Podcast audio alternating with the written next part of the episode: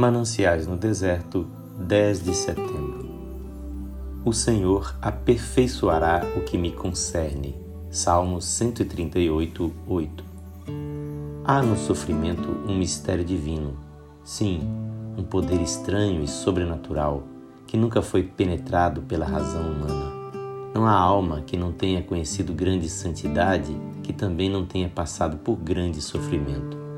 Quando a alma chega ao ponto calmo e doce de não abrigar preocupações, quando ela pode ter no íntimo um olhar suave para com a própria dor e nem sequer pede a Deus para livrá-la do sofrimento, então o sofrimento já cumpriu o seu bendito ministério.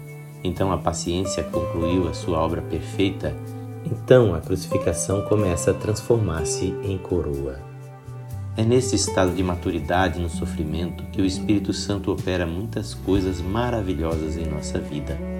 Em tais condições, todo o nosso ser está inteiramente quieto sob a mão de Deus.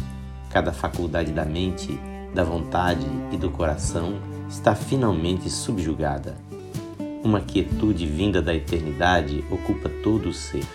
A língua se aquieta e tem poucas palavras a dizer. Ela para de fazer perguntas a Deus para de reclamar, por que te esqueceste de mim? A imaginação para de construir castelos na areia ou de voar para rumos vãos, a razão fica mansa e dócil, as escolhas próprias são deixadas, a alma não deseja outra coisa senão o propósito de Deus.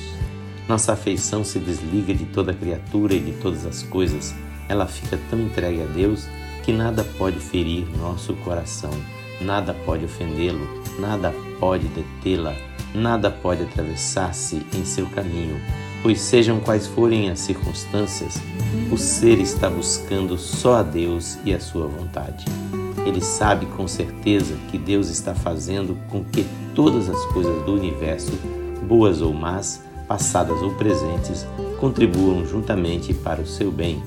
Que felicidade é estarmos inteiramente subjugados perdermos a nossa própria força e sabedoria e planos e desejos e estarmos onde todos os átomos da nossa natureza são como o plácido mar da Galileia sob os onipotentes pés de Jesus. A grandeza está em sofrer sem ficar desanimado. Que o Senhor Jesus abençoe a sua vida.